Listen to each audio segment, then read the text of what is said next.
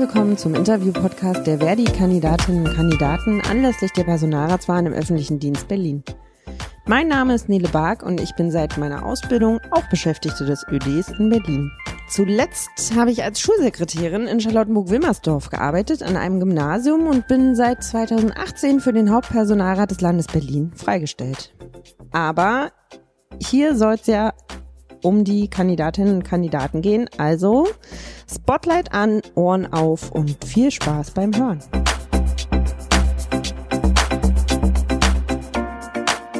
Heute ist bei mir der Martin. Hallo Martin. Ähm, wir würden wieder so einsteigen, dass du dich erstmal vorstellst, woher du kommst, aus welcher Dienststelle du kommst und was du uns über dich erzählen möchtest. Ja, mein Name ist Martin Schwarz. Ich bin von Beruf Stadt- und Regionalplaner, habe lange Jahre im Bezirksamt Tempelhof Schöneberg im Stadtentwicklungsamt gearbeitet. Die Arbeit hat mir auch sehr viel Spaß gemacht und ja, etliches habe ich auch äh, geschafft, äh, bewegt, äh, mit angestoßen.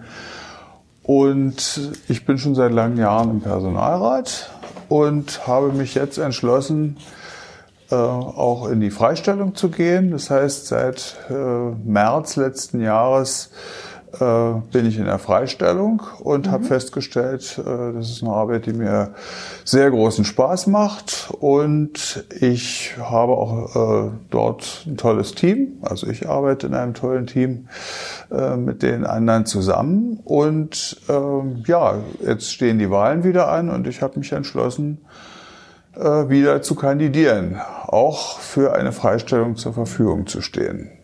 Und warum hast du dich entschlossen? Also weil es dir Spaß macht offensichtlich, aber gibt es ansonsten irgendwelche Ziele, die du noch verwirklichen willst dann in den nächsten vier Jahren? Hast du dir was vorgenommen? Ja, ich möchte mal sagen, ich habe mir vielleicht nichts Spezielles vorgenommen, aber ich möchte auf jeden Fall die äh, gute Arbeit unseres Personalrates einerseits fortführen und andererseits heißt es ja so schön, äh, neue Besen kehren gut und äh, nachdem jetzt auch die anderen beiden freigestellten Personalratsmitglieder in neuer Funktion da sind, bilden wir sozusagen ein neues Team. Und das führt natürlich auch dazu, dass man alle möglichen Dinge, die bisher eingefahren waren, auch mal wieder auf den Prüfstand stellen kann und dass natürlich auch äh, das alles ein bisschen äh, moderner und auch natürlich effizienter werden soll. Und ähm, ja, diese Vorstellung freue ich mich natürlich dann auch gemeinsam mit den anderen umsetzen zu können. Okay, moderner und effizienter hast du gerade schon angesprochen, ähm, ist natürlich eine gute Überleitung äh, zu meiner ersten Frage. Ähm, durch Corona jetzt bedingt und eigentlich ja auch durch äh, den digitalen Wandel ähm, sind ja die Themen Homeoffice und mobiles Arbeiten jetzt ähm, auch im Berliner öffentlichen Dienst äh, zutage getreten, könnte man sagen. Ähm, wie schätzt du das ein? Ist das tatsächlich das Arbeiten von morgen? Also ich glaube nicht, dass äh, Homeoffice und mobiles Arbeiten eine wirkliche Alternative ist äh, zu einer Präsenz vor Ort, äh, zumindest nicht für einen äh, Zeitraum, der äh, sehr lange angelegt ist. Ich denke, natürlich ist es so, dass äh, die Themen ähm, Telefonkonferenz und Homeoffice und mobiles Arbeiten äh, jetzt nochmal einen ganz großen Schwung bekommen haben. Und es ist vielleicht auch gar nicht so verkehrt, dass in der manchmal etwas verkrusteten Verwaltung auch quasi durch äußere Zwänge Dinge neu äh, passieren. Aber ich bin fest davon überzeugt, dass ganz wesentliche Dinge äh, noch nicht äh, genauer betrachtet sind, beziehungsweise unbedingt äh, also Regelungen bedarfen, bedürfen. So ist es zum Beispiel so, dass sich viele junge Kollegen, äh, was das mobile Arbeiten angeht, überhaupt gar keine Gedanken um ihre Gesundheit machen und äh, dass Ergonomie auch nicht vom Himmel gefallen ist. Insoweit ist es ganz einfach erforderlich, dass die Rahmenbedingungen stimmen müssen. Insoweit setzen wir uns auch dafür ein, dass es äh, so bald als möglich eine äh, vernünftige Dienstvereinbarung gibt, ähm, die dann die Rahmenbedingungen absteckt und die auch ähm, ja vor allen Dingen die Grenzen zeigt. Und außerdem ist es ja so, dass es natürlich noch ein paar ganz andere Aspekte gibt, die man auch erst später näher äh, evaluieren kann, würde ich mal sagen, nämlich die ähm, Vereinbarkeit äh, mit den Umständen, die zu Hause herrschen, mit den Umständen, die bei mobilem Arbeiten herrschen, wenn man eben seinen äh, Laptop auf den Knien hat und jetzt gerade mal dies oder jenes macht. Also ich glaube, das muss alles noch ein bisschen genauer betrachtet werden. Und ja, deshalb denke ich, ähm, dass da noch eine ganze Menge Arbeit zu leisten ist, um das in ein für alle Seiten äh, sinnvolles und ja, dann auch auf langfristige Sicht äh, effizientes Maß äh, zu bringen. Das war jetzt kein Plädoyer dafür, so richtig, aber auch nicht ganz hart dagegen. Hm, kannst du den Punkt mit der Ergonomie, äh, du hast es angesprochen, also ähm, Arbeits- und Gesundheitsschutz spielt da natürlich rein. Ähm, kannst du das noch ein bisschen mehr ausführen, was du dir da, also was du da im, also im Rahmen wird da vermutlich nicht so viel äh, festlegbar sein, aber für vor Ort natürlich noch mal mehr gestaltbar. Ja, auch ich glaube, da kann man schon eine ganze Menge Dinge festhalten. Ähm, also es ist ja so, dass äh, vielen Menschen oder vielen Kolleginnen und Kollegen gar nicht der Unterschied zwischen Homeoffice und mobilem Arbeiten klar ist. Äh, Homeoffice bedeutet ja, man hat äh, zu Hause einen Arbeitsplatz, der ergonomischen Anforderungen entspricht, also einen vernünftigen äh, Schreibtisch, eine vernünftige Belichtung, äh, einen vernünftigen Bürostuhl, naja, und was dann eben alles so äh, noch dranhängt. Ähm, also der klassische Telearbeitsplatz. Der sozusagen. klassische Telearbeitsplatz, ja. Und ähm, damit sind natürlich schon mal, also ist ein wesentlicher Aspekt, nämlich eine gesunde Arbeitsplatzumgebung äh, erfüllt. Das heißt aber noch lange nicht, dass äh, sozusagen auch die übrigen Umstände passieren. Also die übrigen, dass, dass die übrigen äh, Bedingungen auch tatsächlich stimmen. Denn wir haben ja natürlich den häuslichen Zusammenhang, äh, der zu berücksichtigen ist. Und ähm, dann gibt es noch die Frage der Kommunikation äh, mit den anderen Kolleginnen und Kollegen. Und ähm, ja, das sind Themen, die äh, man wirklich nochmal ja, genauer unter die Lupe nehmen muss. Mhm. Das heißt, du denkst dann auch an Dinge wie, dass man eigentlich klare Regeln schaffen muss, äh, auch wenn man im Homeoffice ist, dass man nicht 24 Stunden erreichbar sein muss. Ja, das ist jetzt etwas, was ich vielleicht noch nicht angesprochen habe. Natürlich geht es auch insbesondere um die Frage der Arbeitszeit. Mhm. Äh, man ist ja durchaus geneigt, äh, zu Hause dann, wenn einem nochmal was einfällt, nochmal dies oder jenes zu tun. Und äh, so etwas wie geregelte Arbeitszeit muss man sich dann natürlich selbst auferlegen und es wird natürlich auch schwierig, wenn man eben nicht am eigenen Schreibtisch im Büro sitzt. Insbesondere in den Tagesrandzeiten wird es sicherlich schwierig. Ähm, wann hört man auf zu arbeiten? Wann fängt man an zu arbeiten? Und was macht man noch zwischendurch? Also am Ende glaube ich, dass es schon auch so ist, dass sich viele Kolleginnen und Kollegen selbst ausbeuten, ohne es ähm, sozusagen zu merken. Aber die Folgen treten dann eben erst ein bisschen später auf. Da merkt man, naja, so toll ist Homeoffice vielleicht auch nicht. Und äh, das ist natürlich sozusagen die Chance der jetzigen Situation. Viele Leute sind quasi gezwungen, es mal auszuprobieren Und ähm, viele haben dann auch, das haben wir auch im Personalrat schon als Rückmeldung bekommen, festgestellt, naja, also ich glaube, wenn ich dann in meinem Büroarbeitsplatz bin, leicht mit den Kollegen kommunizieren kann, alle Arbeitsmaterialien vor Ort habe, dass das dann doch auch irgendwie äh, eine vernünftige Sache ist und dann ist eben äh, Privat und Arbeit getrennt und das kann ich absolut nachvollziehen. Hm. Privat und Arbeit getrennt. Ähm, Gerade steht ja ähm, an die Tarifrunde ähm, für den Tarifvertrag für den öffentlichen Dienst. Ähm, uns wird ja erst wieder die Tarifrunde der Länder sozusagen beschäftigen. Aber eine Frage, die uns natürlich als Gewerkschafterinnen alle beschäftigt, ist natürlich die Frage, wo geht's hin? Mehr Geld oder mehr Freizeit? Wie stehst du dazu?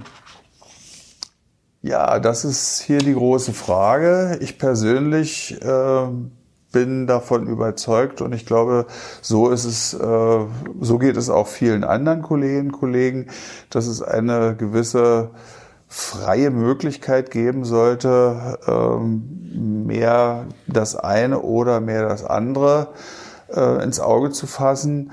Äh, natürlich ist es so, dass in den unteren äh, Vergütungsgruppen ähm, man nicht so die Freiheit hat vielleicht, wenn das Auskommen eben ein bisschen schwieriger ist oder das Einkommen ein bisschen geringer ist, ähm, so sehr ähm, auf Freizeit abzustellen, wenn einfach irgendwie klar ist, dass das Geld knapp ist und ähm, ja, Mann, Schrägstrich, Frau äh, irgendwie eher darauf konzentriert ist, ähm, etwas mehr Geld zu verdienen.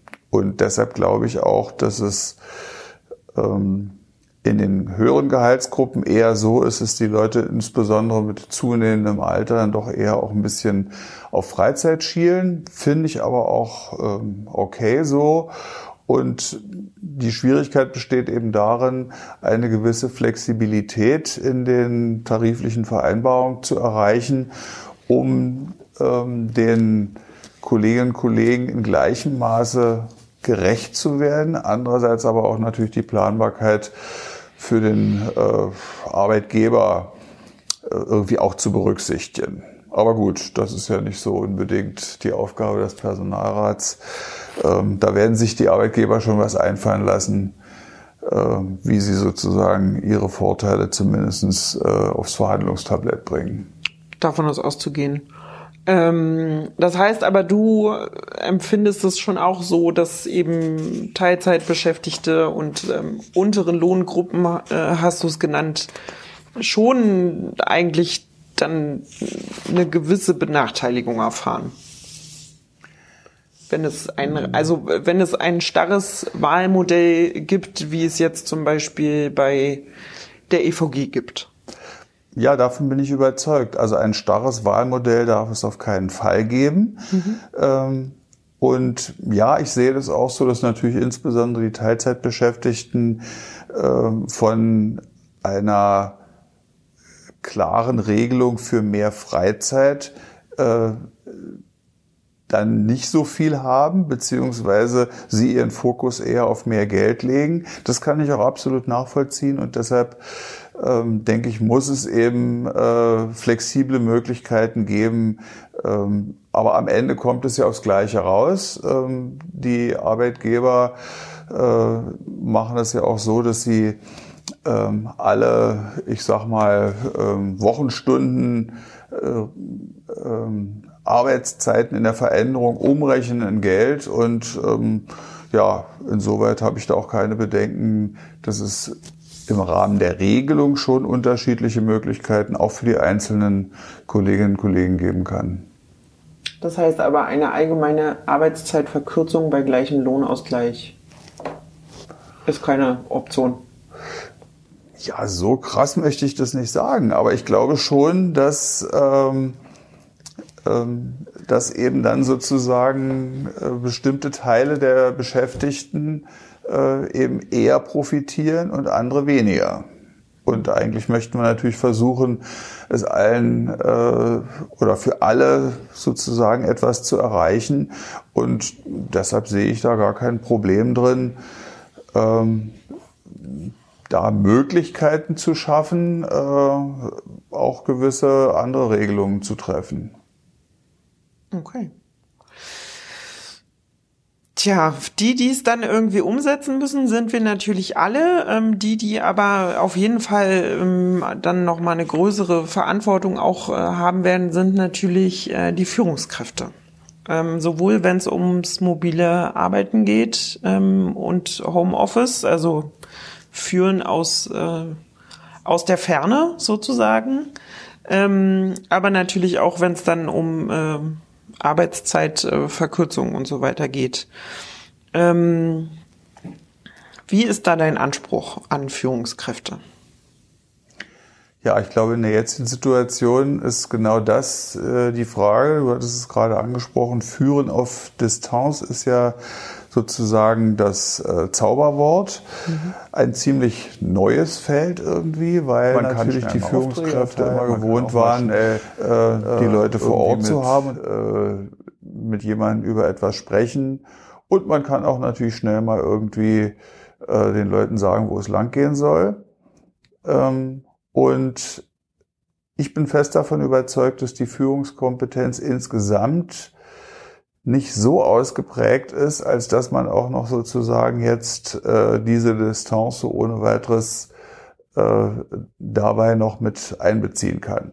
Es ist ja so, dass viele Führungskräfte eben irgendwann mal eine Sachbearbeitung gemacht haben und dann Stück für Stück sich hocharbeiten, ist ja auch okay, aber irgendwann kommen sie dann eben in eine Situation, äh, da müssen sie führen und haben oftmals aber eben in dieser, Hinri in dieser Hinsicht keine wirkliche ähm, Kompetenz. Ja, ich habe das Wort Kompetenz äh, jetzt auf der Zunge gehabt, äh, wollte aber eigentlich äh, etwas anderes damit sagen. Ähm, also sie haben keine Erfahrung und sie haben auch äh, eher keine ausreichende Fortbildung und mhm. Insoweit ist es natürlich auch schwierig. Also eins ist total wichtig, Fortbildung für Führungskräfte sind besonders wichtig, insbesondere weil sie sich natürlich auch auf die gesamte Belegschaft auswirken. Wenn eine gute Führung da ist, dann ist in der Regel auch das Betriebsklima besser, wenn ich äh, mit meiner Chefin mal ein Gespräch führen kann und weiß, dass sie mir zugewandt ist ähm, und wenn sie sozusagen die Möglichkeiten und Grenzen der einzelnen Mitarbeiterinnen und Mitarbeiterinnen sieht, und darauf reagiert, dann ist das natürlich irgendwie äh, schon eine gute Sache, aber das fällt eben auch nicht äh, vom Himmel. Jetzt hat ja die Verwaltungsakademie ihre Führungsakademie ins Leben gerufen. Ähm, was wäre denn da dann jetzt sozusagen dein Anspruch? Dein Anspruch wäre, alle, die Führungskräfte werden wollen, müssen erst die Führungsakademie durchlaufen, sozusagen?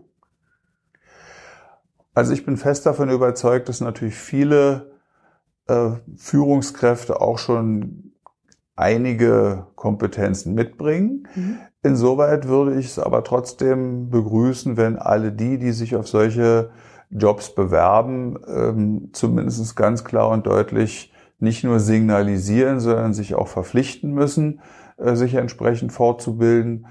Und ähm, wenn sie das nicht tun, aus welchen Gründen auch immer, ähm, dann eben doch wieder äh, irgendwie sich für andere Aufgaben interessieren sollten, äh, als ähm, so nach dem Peter-Prinzip eben irgendwie Arbeiten zu machen, die sie nicht bewältigen können. Okay. Dann bleibt natürlich ähm, auf jeden Fall noch eine große Frage, ähm, und zwar, warum ähm, bist du der Meinung, sollten die Kolleginnen und Kollegen die Liste wählen, auf der du stehst? Und wo vor allen Dingen auch Verdi draufsteht?